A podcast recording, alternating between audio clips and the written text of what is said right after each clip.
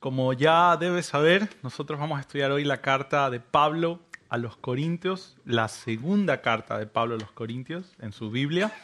Eh, y el plan para hoy es pues tener obviamente un entendimiento eh, pleno de esa carta, ¿no? tener una idea más amplia de lo, que, de lo que el Señor quiso comunicar, lo que Dios quiso comunicar al preservar esta carta.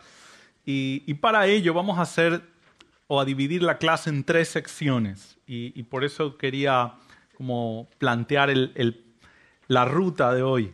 Entonces estas tres secciones empiezan. La primera, vamos a ver la cronología de las cartas o cómo se dieron, en qué orden se dieron las cartas, porque eso va a ser importante para entender el contenido de Segunda de Corintios. Eso lo vamos a ver en un momento. Luego, la segunda parada que va a ser el, el bus es el trasfondo histórico-cultural, porque influye mucho en el contenido de la carta. Usted va, usted va a observar que entendiendo los aspectos culturales alrededor de la carta, la carta cobra un nuevo sentido. Usted entiende, ah, por esto Pablo está mencionando esta frase, por eso Pablo dice esto de aquí. Esta idea de Pablo tiene, este, tiene esta connotación. Entonces, Primera parada, como les dije, cronología de las cartas. Segunda, el trasfondo histórico-cultural.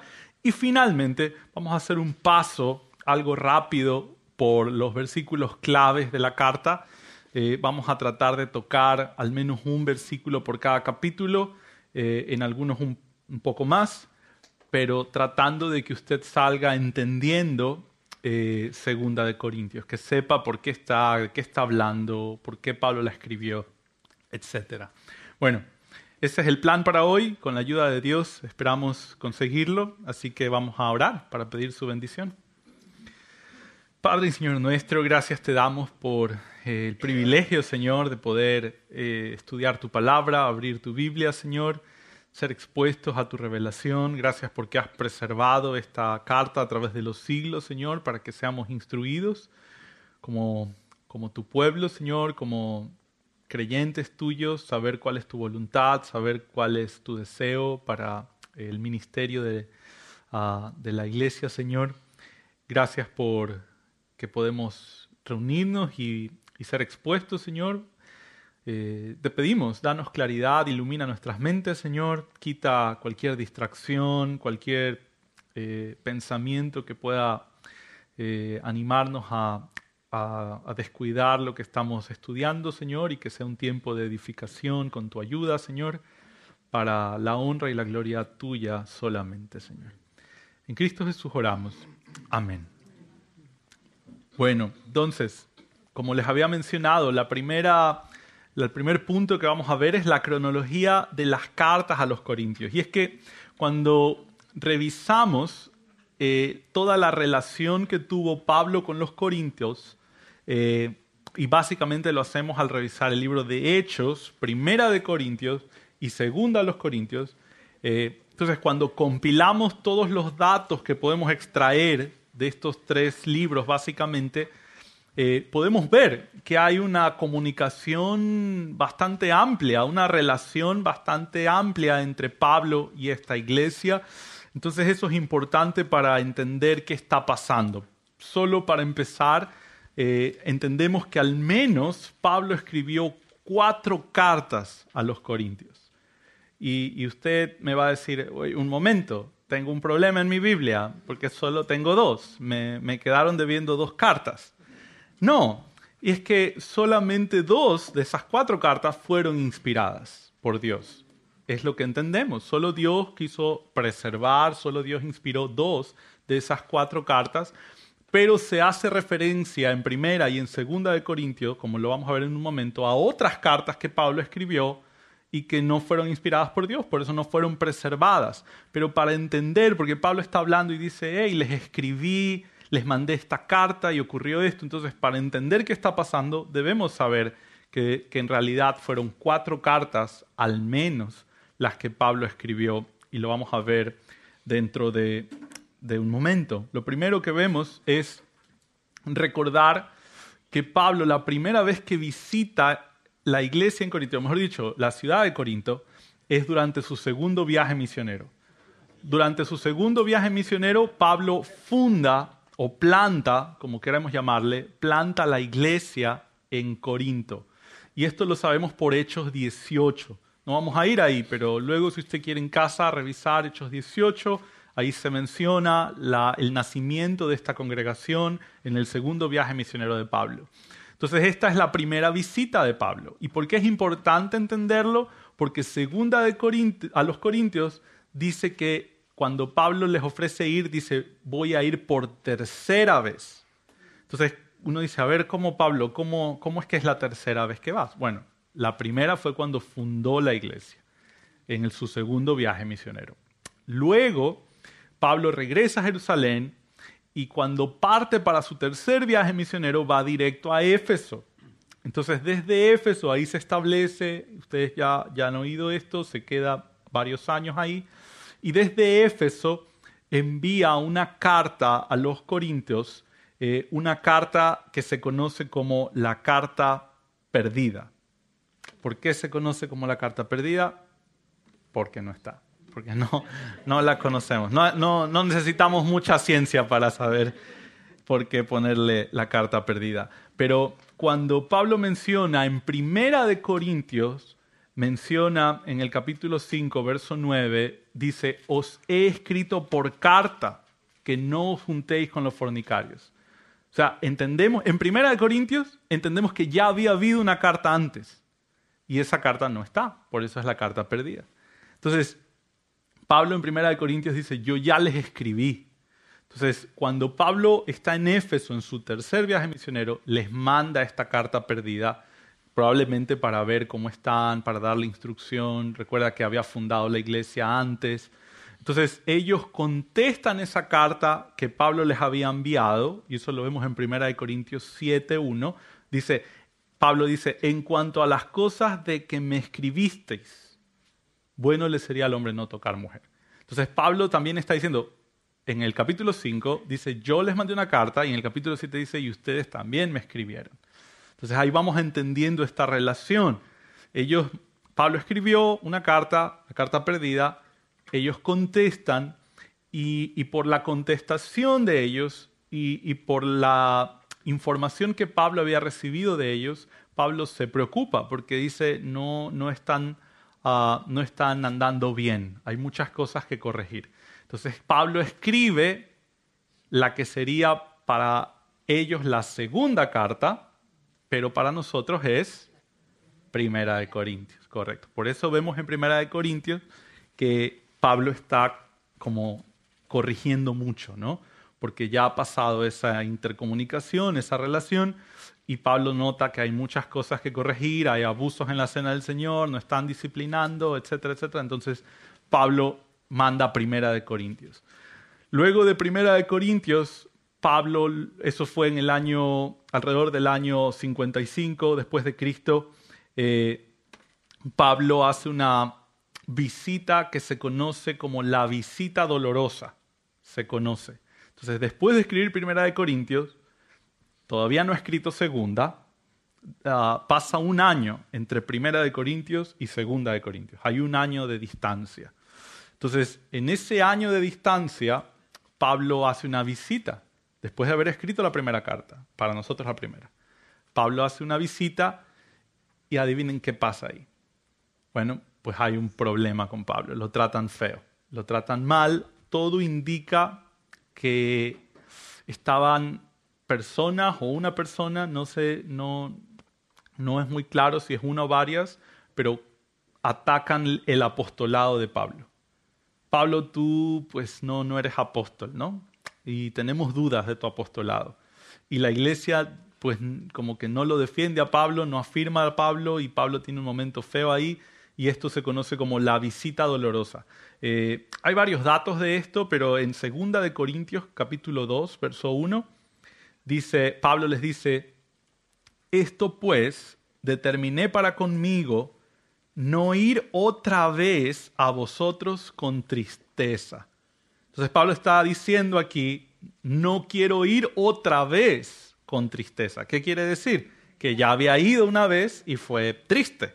Por eso es la visita dolorosa. No, no, no son muy creativos con los títulos, ¿no?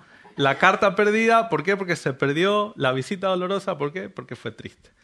Eh, entonces, eh, luego de esta visita dolorosa, eh, todo indica, Pablo no, Pablo no les corrige nada, probablemente Pablo no quiere hacer un problema en la iglesia, entonces lo que hace es regresar a Éfeso y manda una carta. Y esta carta se conoce como la carta severa. Adivinen por qué. Bueno, es que es dura, es dura. Y esta carta severa tampoco la tenemos. No ha sido inspirada por Dios, no fue preservada. Eh, entonces, en ese año que pasó entre Primera de Corintios y Segunda de Corintios, Pablo hizo una visita, lo trataron mal, regresó, envió la carta severa. ¿Cómo sabemos? Bueno, porque en Segunda de Corintios, versos, capítulo 7, verso 8, dice, porque aunque os contristé con la carta, no me pesa, aunque entonces lo lamenté, porque veo que aquella carta, aunque por algún tiempo, os contristó.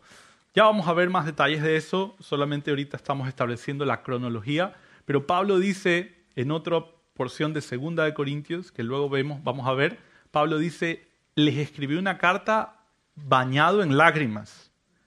Y acá dice, escribí una carta que luego lamenté escribir. O sea, como que Pablo dice, o sea, me dio pena, me dio dolor tener que escribir esta carta. Entonces, esta carta se conoce como la carta severa.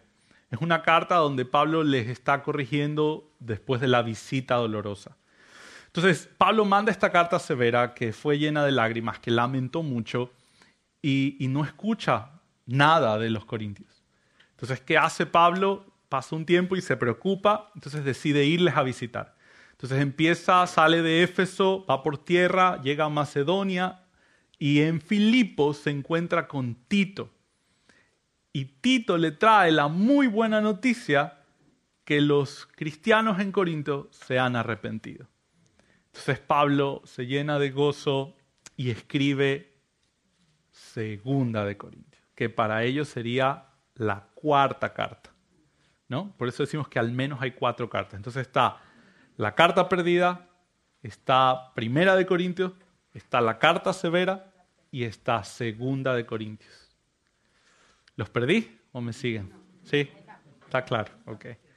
Sí, entonces, eh, luego que Pablo se entera por Tito que, los hermanos se han arrepentido y que, y que están dispuestos a sujetarse a la autoridad apostólica de Pablo y que han entendido lo que estuvo mal, entonces Pablo escribe esta carta, segunda de Corintios, donde él reconoce su arrepentimiento, los, los anima por el arrepentimiento y les instruye mucho en cuanto a cómo hacer el ministerio eh, de la iglesia, ¿no? cómo se debe llevar a cabo el ministerio de la iglesia y sobre todo también el carácter cristiano y termina defendiendo su apostolado, ¿no? afirmando su apostolado, si podemos decirlo.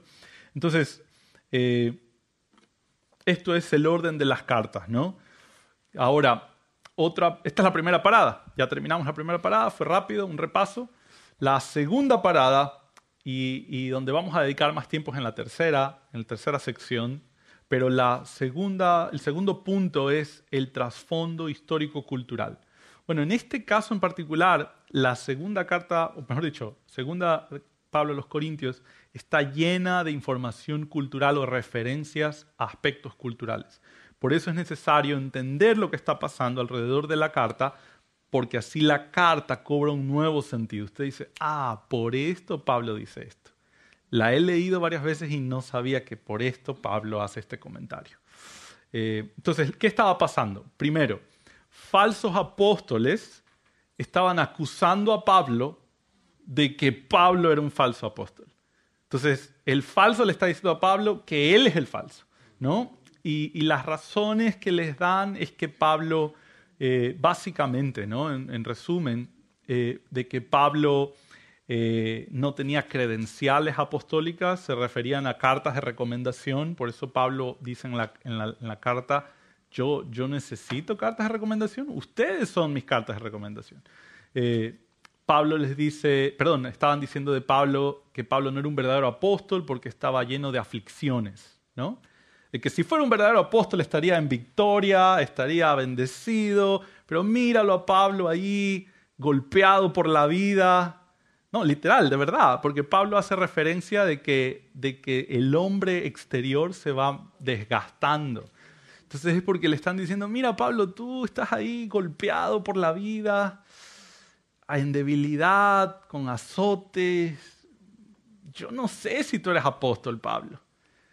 Suena muy parecido a muchos falsos apóstoles de hoy en día, ¿verdad? Bueno, ya desde los días de Pablo había este problema. Falsos apóstoles acusando a verdaderos ministros, siervos del Señor, de que, no estaban a la altura, de que no tenían conocimiento suficiente. Por eso Pablo dice, eh, yo dice, aunque soy tosco de palabra, pero el conocimiento me lo ha dado Cristo. Porque lo estaban acusando, mira Pablo, tú no eres muy elocuente, la verdad, Pablo, tú estás ahí débil. Y esto tiene que ver mucho con la cultura. Esta era una cultura, perdón, era una cultura ahí en Corinto, cerca de Atenas, eh, básicamente influida por la cultura romana, pero en aquellos días había algo que en los libros se, describe como la cultura del honor y la vergüenza. Eh, ¿A qué se refiere? Bueno, que las cosas que lucían de pues fuertes, de renombre, de lujo, de autoridad, de preeminencia, recibían honor, ¿no? Lo que luce bien es exaltado. El primer puesto, ese es el que vale. Si llegas segundo, si llegas tercero, ya no sirve para nada, ¿no? Recibes vergüenza. Si estás en debilidad, si estás en dificultad social o económica o no estás a la altura del estándar social, entonces recibes vergüenza. Por eso se conoce como la cultura del honor y la vergüenza. Y esto era tan arraigado que empezó a afectar a la iglesia. Y por eso le dicen, Pablo, pero tú, tú eres débil, Pablo. Tú, tú no eres como los superapóstoles que están acá, que nos han llegado a visitar y que están bien y que están sanos y que están eh, bendecidos. ¿no? Entonces, eh, esta cultura de honor y vergüenza que exaltaba las apariencias, y, atacaba al débil y rechazaba al débil. Entonces cualquier hermano en debilidad era rechazado. Y esto era bastante común. Recuerda que Santiago enseña mucho acerca de no hacer acepción de personas. ¿Por qué? Porque era un problema en la cultura. Pablo, perdón, Santiago hace el ejemplo incluso de, que un rico entra en la congregación, ¿no? Alguien de alta eh, posición social, de buena ropa, vestido. Dice, ¿qué va a pasar? Se le van a dar el mejor puesto. Y al hermano en aflicción, al hermano débil, va a ser rechazado. Eso es precisamente lo que están haciendo con Pablo. Pablo, tú no luces así como, como para la foto, ¿no? Como de revista como un superapóstol, porque Pablo usa este término, en el griego dice hiperapóstol, ¿no? o sea, como un superapóstol, irónicamente hablando. ¿no? Eh, entonces, este es el aspecto de la cultura que es importante entender, porque usted va a ver que se repite una y otra vez en el libro. Una y otra vez es impresionante cuánto Pablo hace referencia a esto. Pablo habla de, su debilidad, de cómo su debilidad exalta a Cristo, de que sí, yo soy débil y me glorío en mi debilidad, porque Cristo es exaltado. Y él dice, sí, y yo estoy lleno de aflicciones, y es por ustedes, es por el ministerio, es porque amo al Señor. Entonces Pablo está haciendo referencia a todo este, a todo este problema. Entonces, Pablo, Pablo está mostrando acá, ya en la carta severa, Pablo les está quitando o les quitó eh, toda su mal comprensión, todos sus malos entendidos acerca de lo que es el cristianismo. Ellos pensaban ser cristiano es que todo me sale bien, que estoy sano, que estoy fuerte, que estoy guapo, que estoy eh, sin problemas. Y Pablo les dice, eso no es el cristianismo.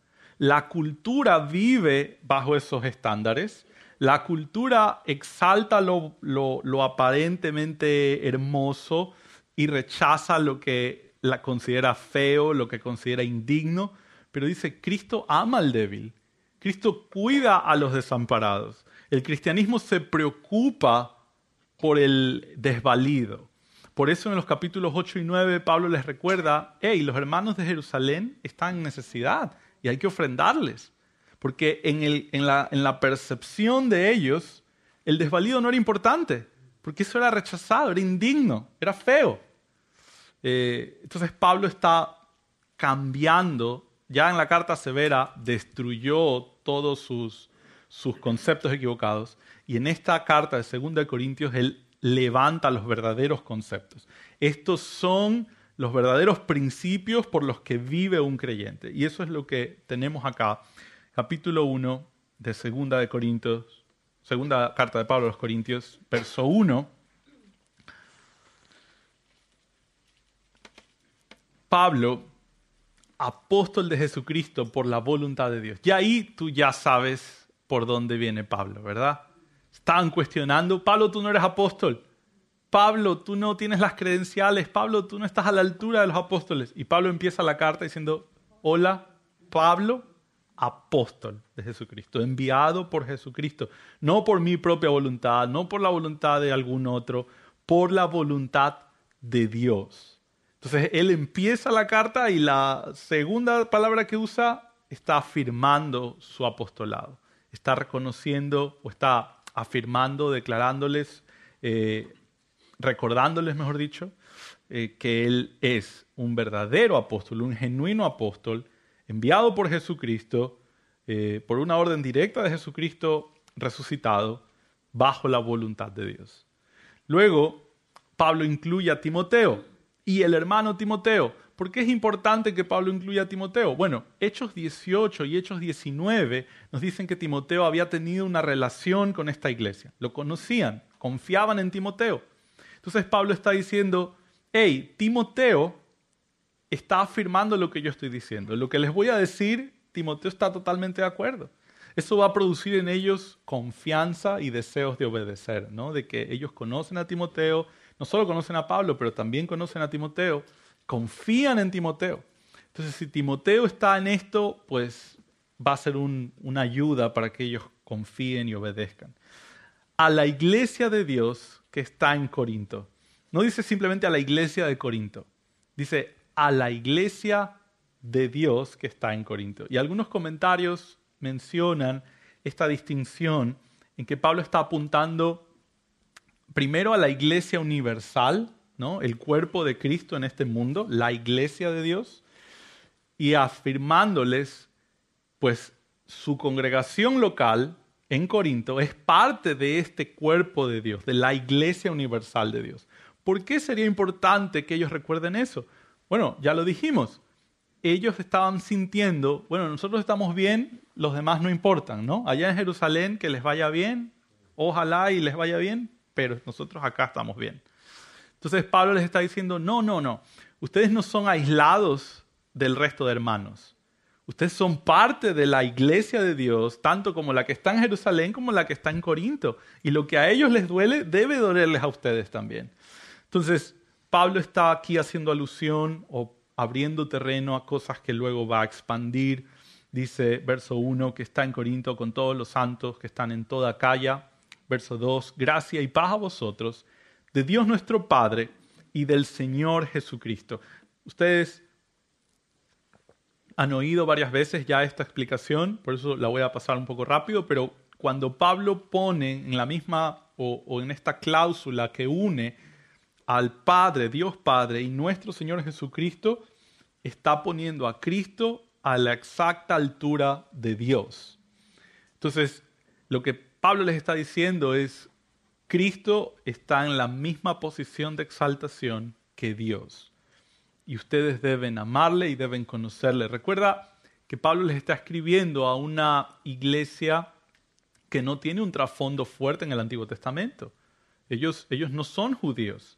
Ellos no, no han sido instruidos tan fuertemente en el Antiguo Testamento, por eso Pablo debe explicarles cosas muy, muy importantes, pero, pero con mucha claridad para que ellos puedan entenderlo verso 4. No vamos a poder ir verso por verso, obviamente, pero vamos a tratar de abarcar algunos, los que más podamos en el tiempo que tenemos. Eh, verso 4 dice, el cual nos consuela en todas nuestras tribulaciones, para que podamos también nosotros consolar a los que están en cualquier tribulación.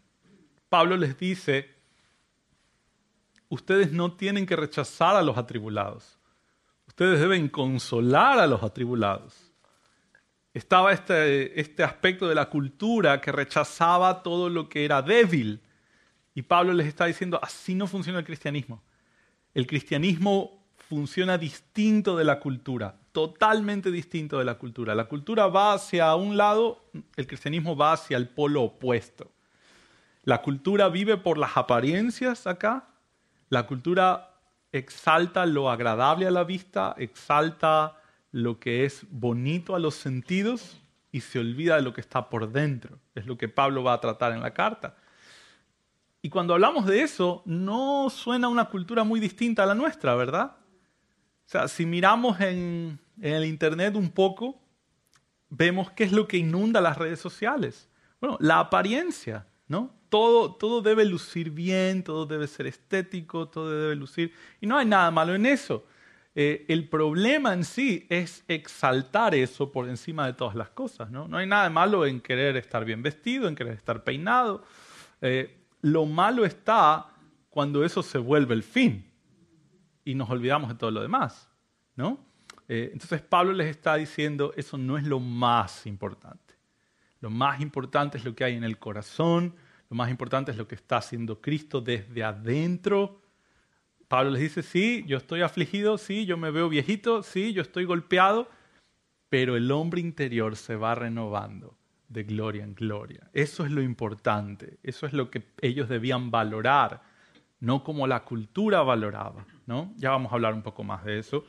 Pero Pablo les está instruyendo acerca del carácter cristiano. Pablo les dice, hey, ustedes han sido atribulados, ¿verdad? Dice, nos consuela en todas nuestras tribulaciones. Dios los consuela cuando ustedes están atribulados. ¿Para qué? Para consolar a otros. Claro que sí. Para eso, uno de los propósitos, Dios usa las tribulaciones para santificarnos, para eh, producir piedad, humildad en nuestros corazones, para, eh, bueno, diversos aspectos. Pero uno de ellos es que nosotros ahora somos más capacitados de consolar a otros, ¿no? Eh, hay, una frase que no está en la Biblia, pero tiene mucho sentido y dice que eh, no hay mejor consolador que el que ha pasado por lo mismo, ¿no?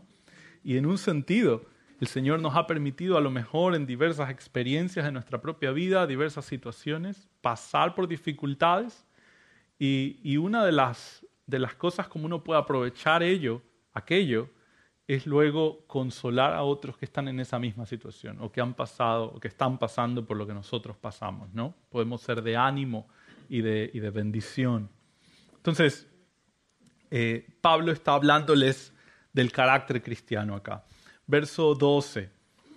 Dice, porque nuestra gloria es esta, el testimonio de nuestra conciencia que con sencillez y sinceridad de Dios, no con sabiduría humana. Mira, estos falsos apóstoles venían gloriándose de cosas externas, de su conocimiento amplio, y dicen, no, Pablo no, no es muy elocuente, Pablo no es bueno para hablar, Pablo, este, ahí míralo todo sencillito, Pablo, no como nosotros. Y lo que realmente estaba pasando es que estos falsos apóstoles, como los llama Pablo en 2 de Corintios, estaban pidiéndoles dinero a la iglesia en Corinto, estaban llevándoseles el dinero y claro, vivían bien a costa de la iglesia en Corinto. Y claro, tú dices, suena tan conocido eso, ¿no? Suena tan común. Es el mismo truco, ¿no? El mismo plan. Y, lo acusaban a Pablo de... Por eso Pablo dice acá, esta es mi gloria, esta es nuestra gloria real.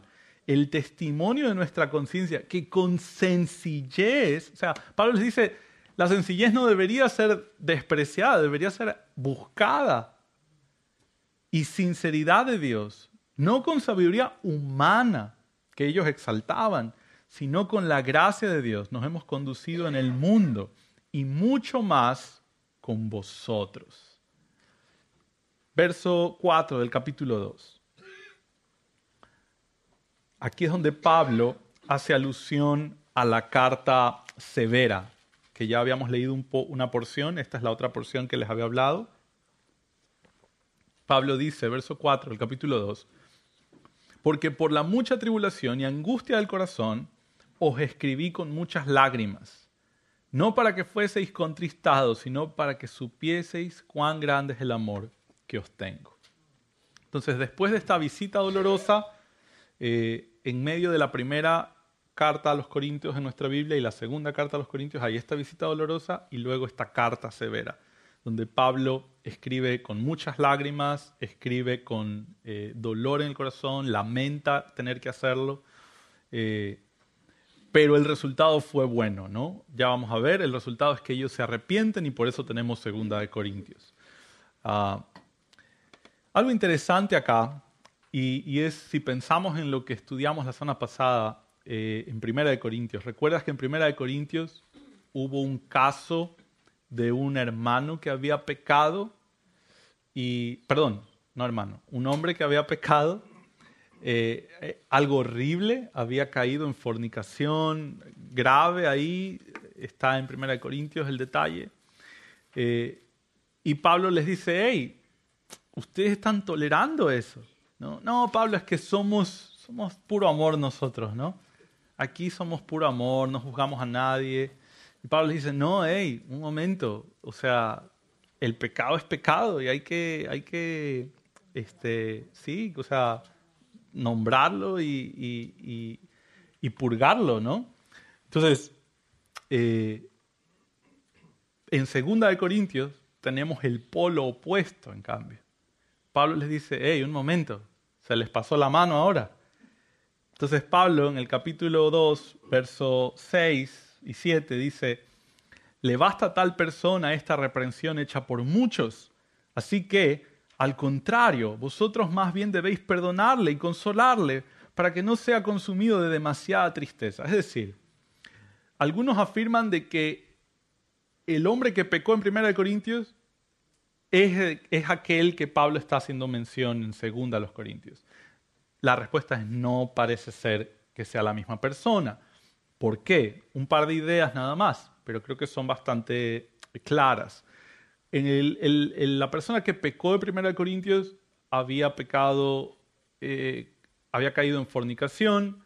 La persona que Pablo dice ya se arrepintió, por lo tanto deben perdonarle en 2 de Corintios, dice pecó contra Pablo. ¿Y cómo pecó? Acusándolo de falso apóstol. Entonces no es, no parece ser la misma persona, no parece ser el mismo caso, pero lo que sí vemos es que tanto el, polo de no, o el lado de no, de tolerar, de permitir el pecado, de no ser eh, atentos a, nombrarlo y a, llamar al pecador al arrepentimiento, como el lado de ser duro y un pecador que ya se arrepintió, un hermano que ya se arrepintió, cayó en pecado, pero está arrepentido, eh, y lo seguimos tratando con dureza y lo seguimos rechazando y lo seguimos viendo feo y nadie lo quiere tener cerca, eso tampoco es bíblico. Entonces, Pablo les dice, ni lo uno ni lo otro. O sea, están viéndose a los polos opuestos, ¿no? Entonces Pablo les dice, este hermano que pegó contra mí, yo ya lo perdoné, ustedes también perdónenle, este, abrácenlo ya, dice, para que no sea consumido de demasiada tristeza. Entonces, Pablo es muy sabio acá en darles ejemplo, en guiarles, en cómo debían guiar la congregación. Eh, y les está instruyendo en este caso a cómo una persona que ya se arrepintió, eh, ya, ya estuvo. Ese es el propósito de la disciplina, ¿no? En, español o en nuestras culturas, el término disciplina tiene esta connotación quizás de, eh, de dureza o de de castigo, ¿no? O sea, te portaste mal, ahora castigo. Pero en la Biblia, en realidad la disciplina, como vemos en Mateo 18, tiene el propósito de la restauración del hermano. O sea, no es que estamos bravos con el hermano y queremos lastimarle y queremos hacerle que pague eh, lo que hizo. No, queremos que se arrepienta y que vuelva a obedecer al Señor. Entonces, el momento en que el hermano se arrepiente de su pecado, ya, eso es lo que buscábamos. Ese es el propósito de la disciplina. No hay más que hacer. ¿Cómo sabemos que alguien se ha arrepentido? Bueno, en, términos sencillos del Nuevo Testamento, pues abandonó su pecado. ya, ya no sigue pecando, ¿no? Ya e, es, no, es, no es difícil en el tiempo ver si se arrepintió o no, porque pues le acusaban de robo, pues ya no está robando. Es sencillo. Ah, entonces, eh, Pablo les instruye en esta área también, en tanto en 1 Corintios como en 2 Corintios, trata esto. Eh, verso 15 trata sobre la santificación, Pablo, observa capítulo 2, verso 15, porque para Dios somos grato olor de Cristo en los que se salvan, y en los que se pierden, a esto ciertamente olor de muerte para muerte, y aquellos de olor de vida para vida. ¿Qué es lo que está diciendo Pablo? En palabras más eh, elaboradas y más, más escogidas, más seleccionadas, Pablo está diciendo lo que decía Santiago en Santiago 4:4. Oh almas adúlteras, ¿no sabéis que la amistad con el mundo es enemistad contra Dios? Cualquiera, pues, que quiera ser amigo del mundo, se constituye enemigo de Dios. Pablo está diciendo exactamente lo mismo. Pablo está diciendo pero con mucha más poesía, eh, está diciendo que para el creyente, otro creyente, ¿no? para los que se salvan, ese es un cristiano, un santo, un, alguien que ha sido redimido, otro creyente es de grato olor. ¿no? Olemos un creyente en el sentido ¿no? de, que, de que compartimos con él y es agradable estar cerca de él, eh, es agradable compartir con él y estamos tenemos el mismo deseo de ser instruidos, tenemos el mismo deseo de guiar nuestros hogares de una forma que agrade a Dios, tenemos el mismo deseo ah, de servir al Señor y estamos ahí animándonos uno a otro. Y es, y es lindo, es agradable estar cerca, es un grato olor.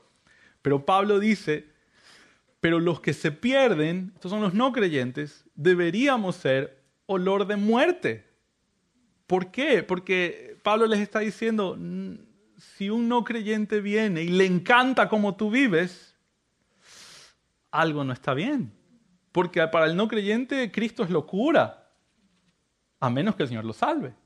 Pero hasta que el Señor lo salve, Cristo es locura. Y no entiendo cómo puedes vivir así. No entiendo cómo puedes querer vivir de esta manera y agradar a Dios y vivir bajo estos principios. Entonces, Pablo les está diciendo a ellos, o les está explicando, ¿no? que su libertad en Cristo eh, no debe ser abusada. Ellos no deben vivir de tal manera que aún los no creyentes digan, uy, estamos muy bien contigo, no pasa nada. Te vemos exactamente igual a nosotros, disfrutamos las mismas cosas, nos reímos de las mismas cosas, tenemos los mismos objetivos en esta vida, nuestras metas son exactamente las mismas. Uy, hay un problema. Porque el que se pierde no me está oliendo a Cristo, me está oliendo a su propio mundo, ¿no? A su propia, a su propia vida. Entonces, eh, Pablo les está instruyendo en cuanto a la santificación. Eh, capítulo 3, verso 1. Dice, comenzamos otra vez a recomendarnos a nosotros mismos, dice Pablo. ¿Tenemos necesidad, como algunos, de cartas de recomendación? Es que saben qué estaba pasando? Que a Pablo le estaban pidiendo cartas de recomendación. A ver, Pablo, pues de verdad tenemos serias dudas de que tú seas un apóstol. ¿Qué te parece si nos traes una carta de recomendación de la iglesia en Jerusalén, por favor, que te la firmen, que tú sí eres apóstol y nos la traes. Porque pues tenemos nuestras dudas, ¿no? Entonces Pablo dice, ¿de verdad me están pidiendo cartas de recomendación? Dice, ¿saben cuál es mi mejor carta de recomendación? Es increíble como Pablo les contesta. ¿Sabes cuál es mi mejor carta de recomendación? Dice, nuestras cartas sois vosotros Ustedes conocieron el Evangelio por mí, conocieron a Cristo por mí. Si ustedes hoy están creyendo en Cristo, esa es mi carta de recomendación. Esa es, el, esa es el, la garantía de que yo predico el verdadero Evangelio, de que ustedes realmente fueron salvos, de que el Señor les transformó. Son cartas escritas en nuestros corazones, conocidas y leídas por todos los hombres. Entonces, Pablo les, les contesta de una forma tan eh, clara, ¿no? Tan sencilla, pero a la vez tan básica, de decirle, ustedes están dudando de mi apostolado, pero si fui yo el que plantó la iglesia y ustedes creyeron el Evangelio verdadero debido a mi predicación, ¿cómo sería yo un falso? Falsos son los que los están desviando de Cristo, como más adelante lo va a decir. Ahora, otro verso en este capítulo que me pareció necesario mencionar, al menos brevemente, eh, es el verso 6, el cual asimismo nos hizo ministros competentes de un nuevo pacto, no de la letra, sino del espíritu, porque la letra mata, mas el espíritu vivifica. Ya ves, hermano, no tienes que estudiar tanto la letra, porque la letra mata. A ver, ¿es eso lo que está diciendo Pablo acá? No, obviamente no. Y basta solo con revisar un poco el contexto del seguimos leyendo y, y pensamos en algunas cosas y vamos a ver qué es lo que realmente Pablo está diciendo y es todo lo contrario. Recuerda que Pablo en Colosenses 3:16 ya nos ha instruido de que la palabra more en abundancia en vosotros. O sea, la instrucción de Pablo no es estudia menos, es estudia más, ¿no? Cada vez más. Debes tener el deseo de, de poder seguir estudiando más la escritura. Entonces, ¿qué es lo que Pablo está haciendo? En el verso, en el verso 6 dice, fíjate en esto, empieza diciendo, el cual nos hizo ministros competentes de un nuevo pacto. Pablo está hablando del nuevo pacto, ¿ok? Ahora va a ser un contraste.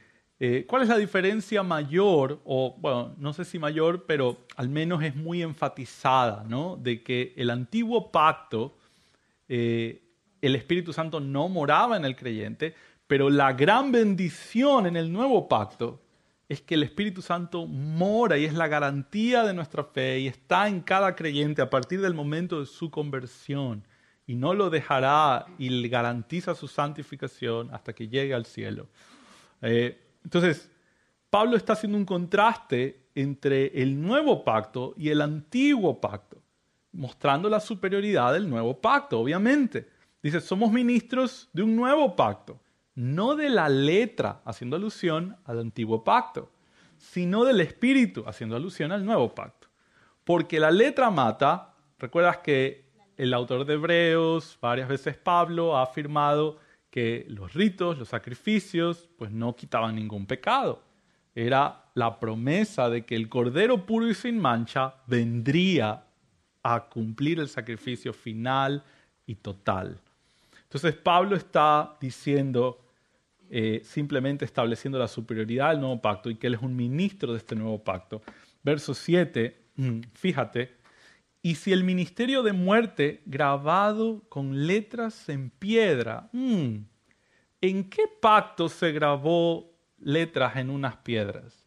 Ah, en el antiguo pacto, ok, en el antiguo pacto. Y si no es lo suficientemente claro, Pablo sigue diciendo, fue con gloria tanto que los hijos de Israel, antiguo pacto, no pudieron fijar la vista en el rostro de Moisés a causa de la gloria de su rostro, la cual había de perecer. O sea, hablando de Moisés, hablando de Israel, hablando de las tablas eh, de piedra. Entonces, obviamente, Pablo está haciendo un contraste entre el nuevo pacto y el antiguo pacto, mostrando la superioridad del nuevo pacto. No está diciendo no estudie su Biblia, para nada. Eh, de hecho, eh, si ves el verso 14, Pablo lo hace aún más claro. Verso 14 dice, pero el entendimiento de ellos se embotó, porque hasta el día de hoy, cuando leen el antiguo pacto, les queda el mismo velo no descubierto, el cual por Cristo es quitado. Pablo está hablando del antiguo pacto y está hablando cómo Cristo quita el velo que eh, oscurecía el entendimiento en el antiguo pacto y ahora podemos entender y verlo claramente. Verso 18, por tanto, nosotros todos, mirando a cara descubierta, la idea aquí es sin velo, ¿no? Miramos sin velo, eh, como un espejo, la gloria del Señor. Somos transformados de gloria en gloria en la misma imagen como él, por el Espíritu del Señor. La idea acá es que Pablo está diciéndoles, eh, en el antiguo pacto ellos no tenían un acceso pleno. Recuerda que Moisés, después de hablar con Dios, tuvo que velar su rostro porque la gloria de Dios resplandecía y les afectaba. Entonces tuvo que velarlo. pero no nosotros. Nosotros podemos a cara descubierta, sin velo, mirar la gloria del Señor, ¿no? Mirar a Cristo y podemos ser transformados de gloria en gloria a la misma imagen de Cristo, es la idea. Entonces, solo para dejar claro, Pablo les está diciendo, bueno, la salvación es un evento, ¿no? No, no es un proceso. No es que yo estoy siendo salvado, estoy en el camino de la salvación. No. O es salvo o no es salvo. O sí o no. Eh, no, no es un proceso, es un evento. Una persona es salva, el Señor la regenera, nace de nuevo y, y ya tiene el Espíritu Santo y tiene nuevos deseos y ha nacido de nuevo. Pero la santificación, Pablo nos está dejando ver que la santificación a diferencia es un proceso. ¿no? Es verdad que cuando somos salvos el Señor pone nuevos deseos en nuestro corazón, es verdad que ahora queremos agradarle, es verdad que abandonamos pecados, pero todavía no somos todos los santos que podemos llegar a ser. Entonces, a medida que seguimos madurando en la fe y a medida que seguimos conociendo de la gloria de Cristo revelada en su palabra, a cara descubierta, sin misterios, sin velo, con un entendimiento claro del plan de redención, somos transformados de gloria en gloria en la misma imagen de Cristo por el Espíritu del Señor. Pablo está diciendo, a medida que usted crece y cada vez mira a Cristo más precioso y pasa tiempo en la palabra y pasa tiempo en su vida cristiana, pues eso está transformándolo, ¿no? Cada vez a una gloria mayor, cada vez más parecido a Cristo, es la idea. Bueno, ¿recuerdas que te dije? Pablo está dando instrucciones acerca del carácter del ministerio, acerca de cómo entender eh, el ministerio. Pero recuerdas que te hablé de la cultura. Y Pablo ha hecho varias alusiones ya a ello, pero va a seguir. Capítulo 4, verso 7. Pablo dice, tenemos este tesoro en vasos de barro para que la excelencia del poder sea de Dios y no de nosotros. ¿Quiénes son los vasos de barro? Claro, nosotros. ¿No? Pablo le dice, nosotros no, no hermanos, nosotros somos vasos de barro, nosotros no importamos. Ellos estaban queriendo exaltarse y que estaban buscando lo que la cultura honra, los primeros lugares, ¿no? el, el más apuesto, el mejor vestido. Y Pablo les dice, no hermanos, no, nosotros somos lo vil de este mundo, nosotros somos vasos de barro. ¿Por qué? Porque ahí es cuando Cristo es más exaltado, en nuestra debilidad. ¿no? Eh, eso es lo que Pablo quiere que ellos entiendan, que la cultura de ellos estaba caminando totalmente opuesto a los principios del cristianismo. El cristianismo dice, cuando soy débil, Cristo es exaltado. La cultura de ellos decía, si estoy en el primer lugar, mejor. Si soy más grande, mejor. ¿Qué dice el cristianismo? Bueno, el menor es el primero. Es más gozoso el que sirve. Eso, eso es más piadoso, ese es el ejemplo del Señor. Entonces, Pablo les está recordando esto, verso 16. Por tanto, no desmayamos, aunque esté nuestro, perdón, antes, aunque este nuestro hombre exterior se va desgastando, el hombre interior, no obstante, se renueva de día en día. Pablo le dice, sí, es verdad, yo estoy viejito, estoy golpeado, el hombre exterior se va desgastando, pero eso no es lo más importante. Lo más importante es que el hombre interior es cada vez más fuerte en Cristo. Se va renovando día a día. Verso 17. Porque esta leve tribulación momentánea produce en nosotros una, un cada vez más excelente y eterno peso de gloria. No mirando las cosas que se ven. Mira, Pablo, por eso yo les decía, si entendemos el problema de la cultura, entendemos qué es lo que Pablo está apuntando. Pablo les está diciendo, mira, la debilidad exalta a Cristo. Reconocemos nuestra debilidad, no queremos los primeros lugares, no queremos ser lo, lo, eh, lo preeminente de este mundo. Queremos ser vasos de barro donde Cristo sea exaltado, donde su mensaje sea lo más importante, lo que brille. No mirando las cosas que se ven, sino las que no se ven. O sea, lo interior, obviamente. Pues las cosas que se ven son temporales, las que no se ven son eternas. Pablo les anima a mirar hacia la eternidad, a vivir bajo el carácter cristiano, haciendo tesoros en el cielo, no en la tierra, buscando la gloria eterna, no la gloria pasajera de los hombres, etcétera, etcétera. Capítulo 5, verso 10. Perdón que vaya rápido, pero tenemos que terminar. Todavía nos quedan algunos versos. Capítulo 5, verso 10. Porque es necesario, dice, que todos nosotros comparezcamos ante el tribunal de Cristo, para que cada uno reciba según lo que ha hecho mientras estaba en el cuerpo, sea bueno o sea malo.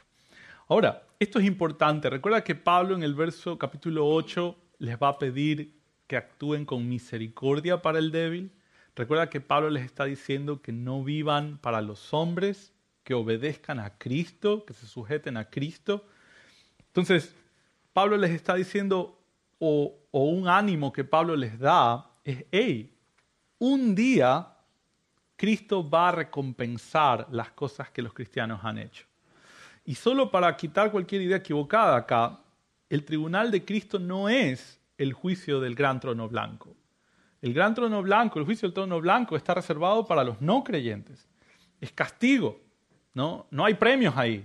Hay, hay grados de castigo, que es otra cosa.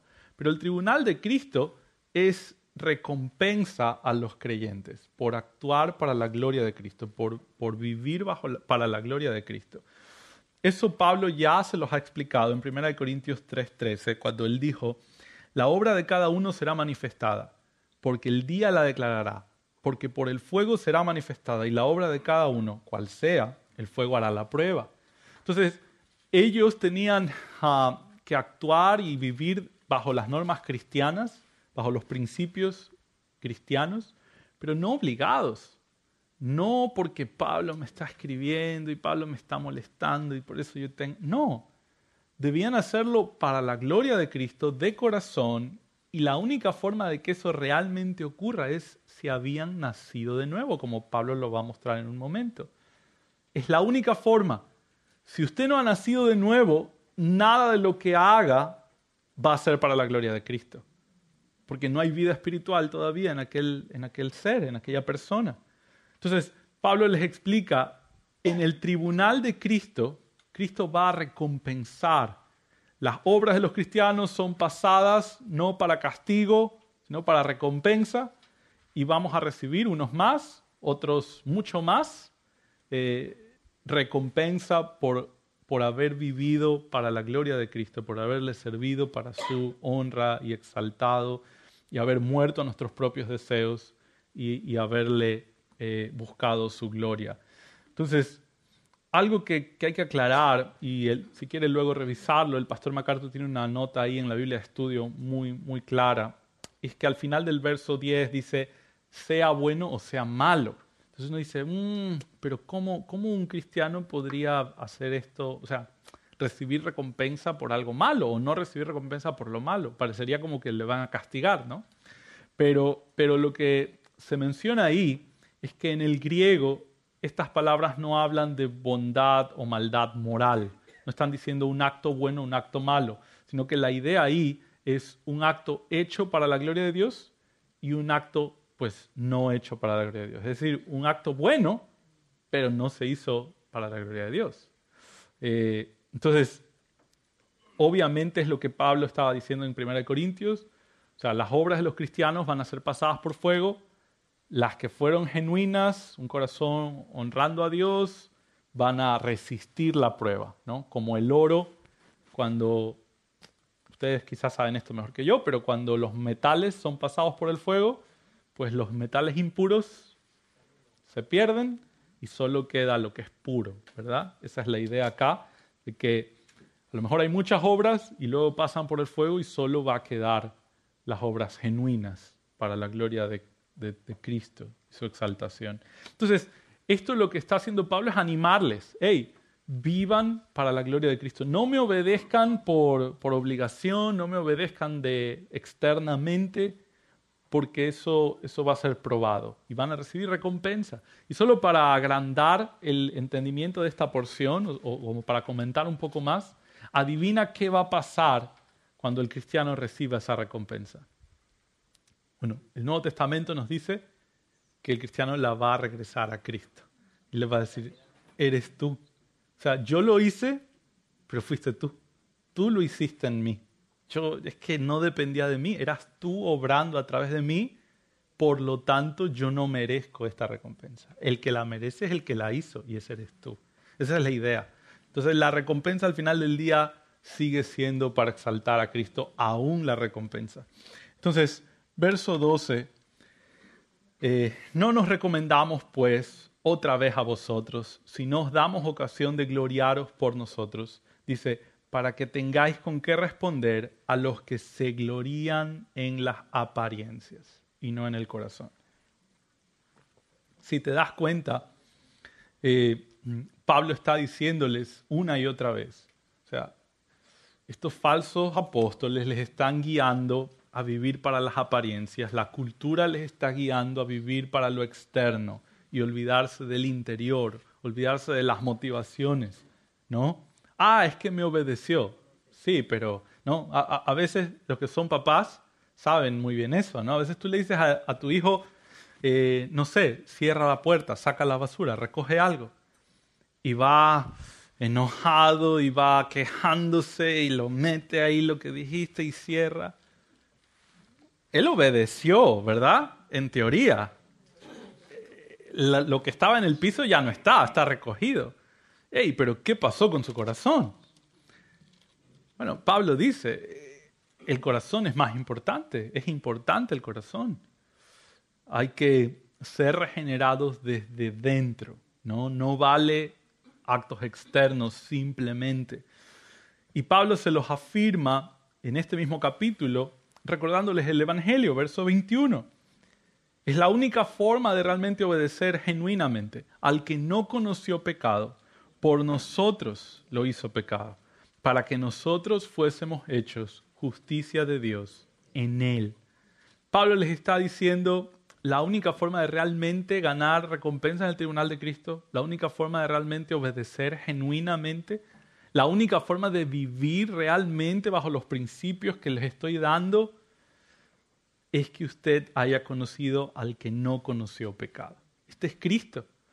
Nunca pecó, Él no conoció pecado, pero por nosotros, dice, lo hizo pecado. Dios lo trató o le cargó el mal del pecador para que nosotros fuésemos hechos justicia de Dios en Él. Nosotros somos justificados, nosotros culpables, Él santo, puro y perfecto, él es tratado como pecador, nosotros somos tratados como justos, ¿no? Es lo que Pablo les está explicando. Bueno, ahora capítulo 6, un texto muy conocido, verso 14. Ah, no os unáis en yugo desigual con los incrédulos, porque qué compañerismo tiene la justicia con la injusticia y qué comunión la luz con las tinieblas. Bueno, este texto es muy conocido porque se lo usa para hablar del matrimonio. Claro que sí. Siempre, ¿no? Es como, ah, este, no, no se puede casar una persona con un incrédulo. ¿Por qué? Porque pues, no os unáis en yugo desigual. Ahora, es una aplicación válida de este pasaje, pero la interpretación de lo que Pablo está diciendo acá no tiene que ver con el matrimonio. Recuerda, Pablo está hablando de falsos apóstoles. Entonces Pablo les está diciendo, hermanos, ¿cómo pueden ustedes hacer ministerio juntos con falsos apóstoles? ¿Qué comunión tiene la luz con las tinieblas? ¿Qué comunión tiene Dios con Satanás? ¿Qué comunión tiene la justicia con la injusticia? Por eso le dice yugo desigual. Yugo es lo que le ponían a los bueyes para trabajar. Esa es la idea. Ahora, no quiere decir, no me malentienda, quiero ser muy claro en esto, no quiero decir, ah, pues se puede casar con incrédulos, no pasa nada porque este verso... No, no, no. Nuevamente, sería una aplicación válida porque si no puedo ni trabajar ministerialmente hablando con un incrédulo, ¿cómo podría unir mi vida, toda mi vida a él? No, no tendría sentido. Pero hay otro texto que Pablo usó en 1 Corintios 7, 39, en la parte B, en la parte final del verso 39, Pablo dice, libre es para casarse con quien quiera, con tal que sea en el Señor.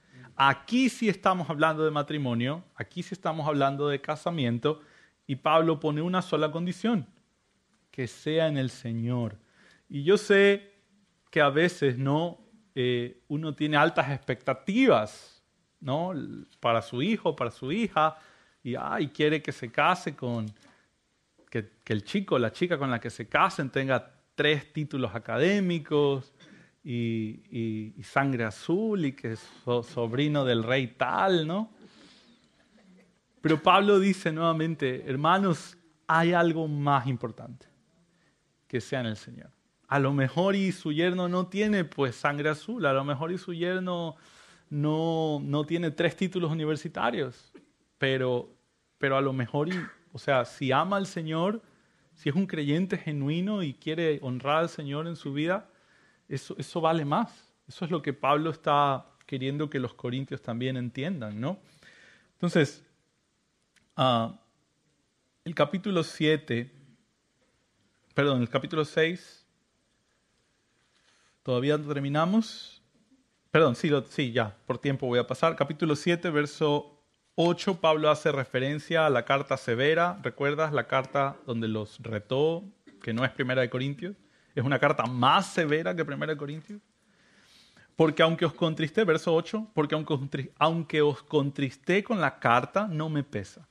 Aunque entonces lo lamenté, porque veo que aquella carta, aunque por algún tiempo os contristó, ahora me gozo. No porque hayáis sido contristados, sino porque fuisteis contristados para arrepentimiento. Es decir, se arrepintieron. Verso 10. Porque la tristeza que según Dios produce arrepentimiento para salvación.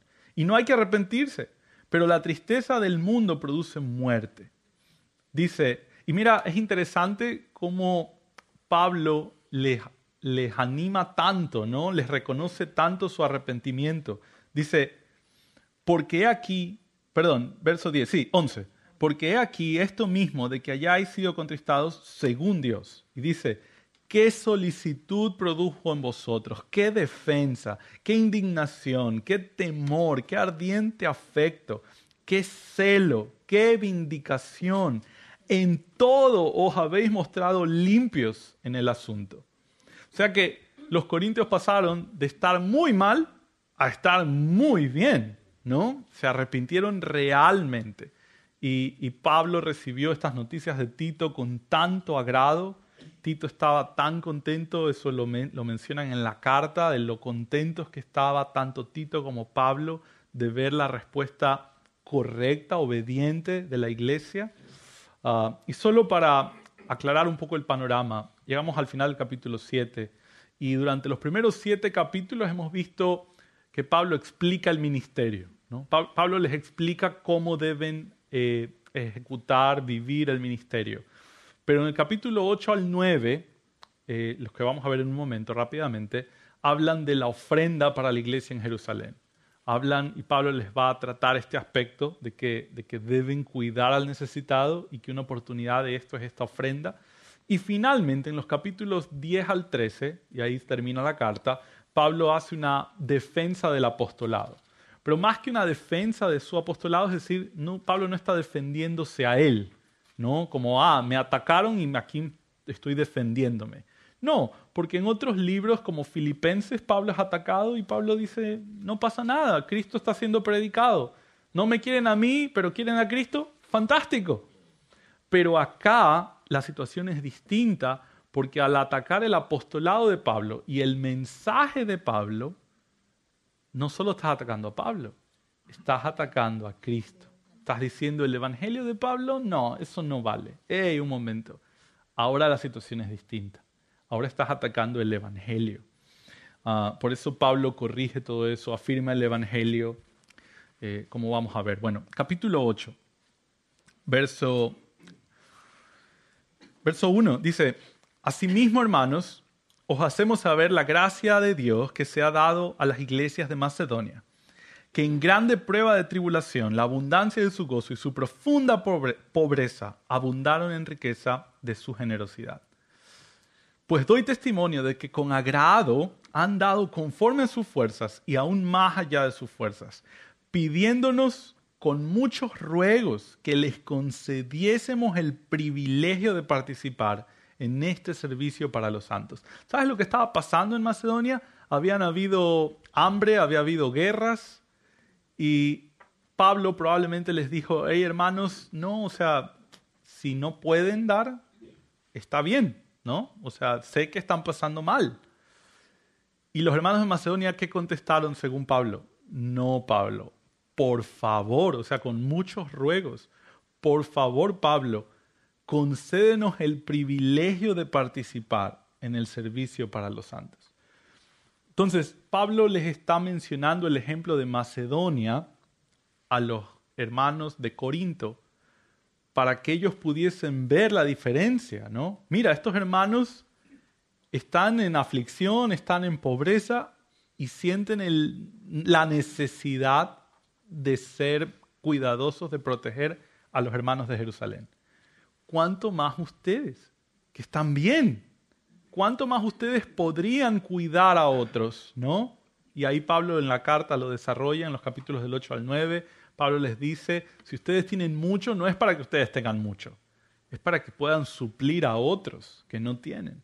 Entonces, Pablo acá mencionando esto, eh, simplemente les está apuntando al corazón del cristianismo, ¿no?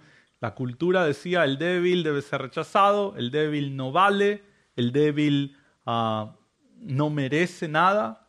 Eso les decía la cultura de honor y vergüenza, como lo dijimos al inicio, así se, lo ha titulado en los libros. Eh, y Pablo les dice, no, al contrario, nosotros bajo el cristianismo cuidamos al débil, somos generosos con el débil, lo protegemos, lo sentimos como un privilegio hacerlo. ¿Por qué? Verso 9. Porque ya conocéis la gracia de nuestro Señor Jesucristo. Ese es el ejemplo máximo. Que por amor a vosotros se hizo pobre, siendo rico, para que vosotros con su pobreza fueseis enriquecidos. Pablo les dice, nadie ha dado más que el Señor Jesús. Nadie dejó más que el Señor Jesús. Nadie se empobreció más que el Señor Jesús para dar a otros. Ese es el ejemplo final. Pablo les pone dos ejemplos. Los macedonios y finalmente podemos decir como eh, la cereza del pastel, el golpe final, dice, mira a Cristo. Piensa en, en cómo Cristo se hizo pobre se, se humanó, se humilló hasta lo sumo, ni entendemos cuánto corresponde esa humillación. ¿Para qué? Para poder salvar a muchos, para que ellos conozcan la verdad, para que ellos abandonen su pecado. ¿Cuánto más nosotros? Capítulo 9, verso 6. Por esto digo, el que siembra escasamente, también segará escasamente, y el que siembra generosamente, generosamente también segará cada uno dé como propuso en su corazón, no con tristeza ni por necesidad, porque Dios ama al dador alegre. Recuerda que Pablo ha hablado del tribunal de Cristo. A lo mejor ellos dicen, ay, Pablo me está pidiendo para los hermanos de Jerusalén. Bueno, ya a ver, me toca. Toma, Pablo. Ahí está, para ayudar a los hermanos de Jerusalén. No, Pablo dice, no de con tristeza, no de por necesidad, no de por obligación. Dios ama al dador alegre. La recompensa la recibe uno cuando da con gozo, como los de Macedonia, que por favor, Pablo, sería un privilegio para mí ayudar a un hermano. Y uno podría decir, ah, entonces no doy. No, la respuesta es, hay que dar bien, ¿no? De corazón ah, entonces no hago nada porque pues, si no es de corazón, si al final se va a quemar en el tribunal. No, no, no, no, no. Ese no es el punto de estos versos, no es lo que Pablo quiere producir en el corazón del creyente. Lo que Pablo quiere producir es que el cristiano diga, ah, entonces lo haré bien, entonces lo voy a hacer para la gloria de Cristo, entonces lo hago con gozo y con ánimo, porque es para el Señor al final del día. Así no me lo reconozca nadie. Capítulo 10, perdón, voy a correr un poco acá capítulo 10, verso 5. Pablo les habla de llevar todo pensamiento cautivo a Cristo, vivir en sujeción total, completa. Es decir, ¿qué es lo que debe dominar la mente de los corintios, no la cultura, no la cultura, Cristo. Todo pensamiento debe estar sujeto a Cristo, revelado en su palabra claramente, ¿no? Verso 7 dice, miráis las cosas según la apariencia. Nuevamente, una y otra vez se menciona el tema de lo externo y, nuestra sociedad no es muy distinta, ¿no? Ya, ya hablábamos de las redes sociales, la cultura, todo se valora en base a cómo luces, ¿no? las apariencias, lo externo, eso es lo que vale. Por eso eh, vemos cómo muchas personas dedican su vida a la apariencia externa y, todos sus esfuerzos y todo su, su, ánimo en verse bien, porque este mundo vive para las apariencias, pero no el cristiano. No quiero decirle que no está, o sea, la próxima semana todos los hermanos despeinados, ahí con la camisa rota, porque no, hermano, yo, yo no vivo para la apariencia. No, no estamos hablando de eso. Eh, si no, las esposas me van a retar después al final. Estamos hablando de que el cristiano no vive para eso, ¿no? O sea, si entra un hermano con una buena ropa y un hermano con una no buena ropa, yo los voy a amar igual. Yo los voy a querer igual, indistintamente de cómo lucen. Es mi hermano en Cristo. El Señor le ha redimido. Tenemos el mismo amor por Cristo. El Señor nos ha salvado. Entonces, ah, es que mi hermano, pues, no, a mí no me gusta tanto eh, la comida que hace el hermano. Entonces a él lo tengo de lejito. No, esa no es la idea. La idea es que más allá de cualquier situación ah, externa, secundaria, eh, lo que debe primar o lo que debe unirnos es Cristo, es el Evangelio, es el amor por el Señor. Capítulo 11, verso 4. Perdón que les dije que iba a correr. Verso 4. Porque si viene alguno predicando otro Jesús, estos son esos falsos apóstoles, ya vas a ver.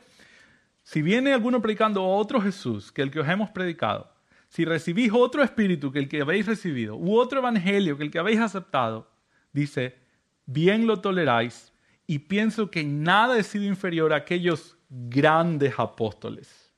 Pablo les está diciendo, no pueden tolerar estos grandes apóstoles. Pablo usa el término hiperapóstoles, ¿no? Irónicamente.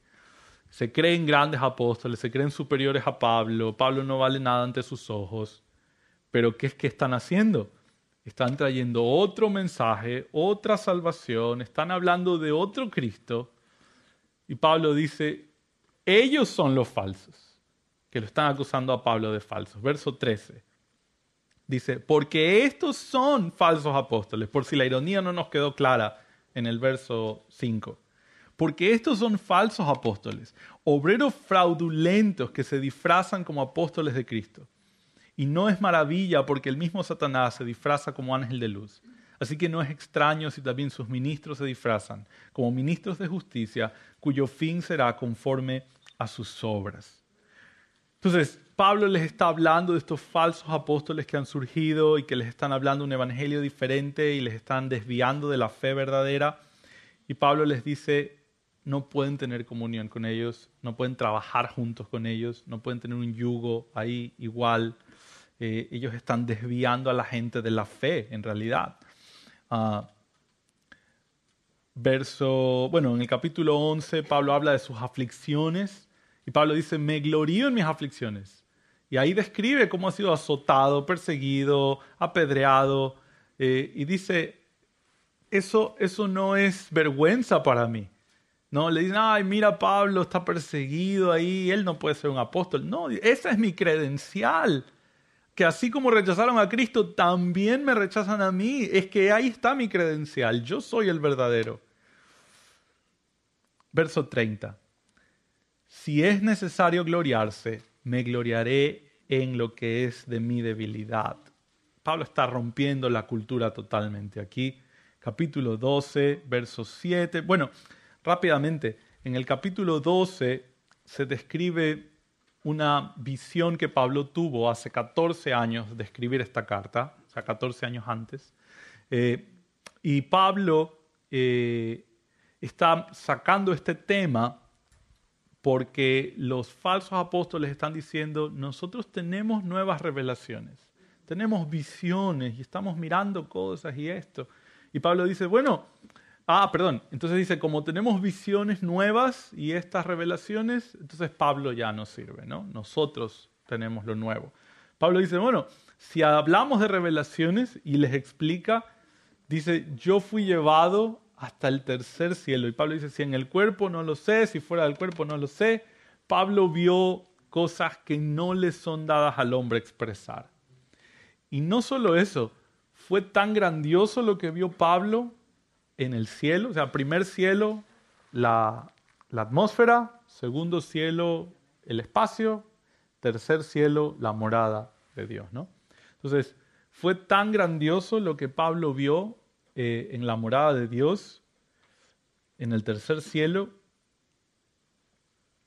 que Pablo se le fue dicho que no podía comunicarlo, que no lo revele, pero para que Pablo no se enorgullezca de lo que había visto y lo que había experimentado, dice, se le fue dado un aguijón en la carne. Verso 7.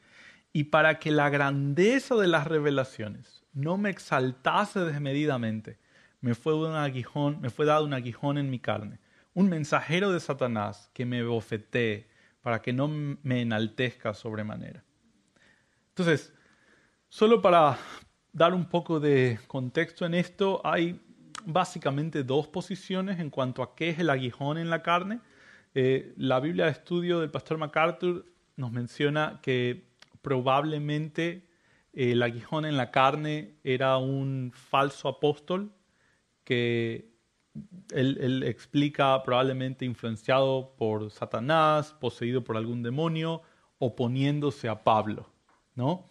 Eh, de que este aguijón en la carne probablemente era un, falso maestro que estaba pues queriendo destruir a Pablo y toda su obra de Pablo.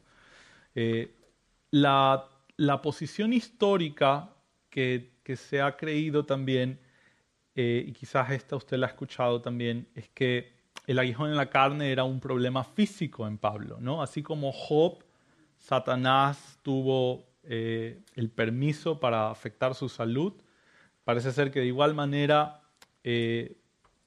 Pablo recibió algún defecto en su, en su cuerpo. Algunos piensan que podría ser sus ojos, porque hay varios temas ahí, o sea, Pablo menciona varias veces algunos asuntos con sus ojos, eh, en alguna porción menciona que los cristianos estaban dispuestos si pudiesen darle sus ojos, lo que entendemos es que quizás no veía bien. Luego escribe con cuán grandes letras os escribo, o sea, eso es típico de alguien que no, no tiene buena visión. Entonces, parece ser que eh, sí, hay estas dos posturas y nuevamente hay cierta conversación en esto porque en la Biblia no dice, o sea, Pablo no nos dice cuál es su aguijón, la Biblia no nos cuenta cuál es su aguijón. Y si la Biblia no nos cuenta cuál es su aguijón es porque no es el punto del texto. Entonces, la conversación no debería centrarse tanto en cuál es el aguijón y es esto, es lo otro. El punto es que debido a las grandes revelaciones que recibió Pablo, se le dio un, sí, o sea, algo duro en su vida para mantenerlo piadoso, mantenerlo humilde, mantenerlo con el corazón dispuesto. Dice, para que no me enaltezca sobremanera, ¿no? Respecto al cual le he rogado tres veces al Señor que lo quite de mí y me ha dicho, bástate mi gracia, porque mi poder se perfecciona en la debilidad. Ahí les mandó otra vez la, la referencia, ¿no? De que la debilidad no debe ser vista como algo de vergüenza. Ah, y luego dice, por tanto, de buena gana me gloriaré, me gloriaré más bien en mis debilidades, para que repose sobre mí el poder de Cristo. Verso 10. Por lo cual, por amor a Cristo, me gozo en las debilidades, en afrentas, en necesidades, en persecuciones, en angustias, porque cuando soy débil soy fuerte. Nuevamente, es increíble todas las referencias que Pablo incluye en esta carta al asunto de, la cultura, de cómo entendían que la debilidad es algo malo y debe, debe descartarse. Yo debo buscar estar fuerte, bien, en poder, sano, lindo, no puedo envejecer. Y esa es como la cultura vive hoy, ¿no? ¿Cuánta gente gasta millones por no lucir mayor? O por lucir menor, mejor dicho, ¿no? Pablo dice, no, el viejo hombre, perdón, el, hombre externo se desgasta y, y, ahí se pierde y eso no es lo importante, lo importante es que interiormente yo esté cada vez más fuerte en Cristo. Eso es lo que realmente vale, eso es lo que tiene peso eterno. ¿De qué vale que mi vecino me diga, oye, te ves súper joven, qué bueno, mira, parece que tienes 10 años menos? Ay, salgo contento, me subo a mi auto y qué lindo, ya, pasó, se acabó. Pero ¿qué es más valioso? Que eternamente el Señor me recompense porque viví para Él, para honrarle, para glorificarle. Es que no hay que ser muy inteligente para saber qué es lo más importante. Ah, verso, verso 12. Con todo las señales de apóstol han sido hechas entre vosotros, en toda paciencia, por señales, prodigios y milagros. Porque en qué habéis sido menos, y esto es muy interesante, porque en qué habéis sido menos que las otras iglesias, sino en que yo mismo no, es, no os he sido carga. Pablo les dice, ¿saben qué? ¿Saben en qué han sido distintas ustedes del resto de iglesias?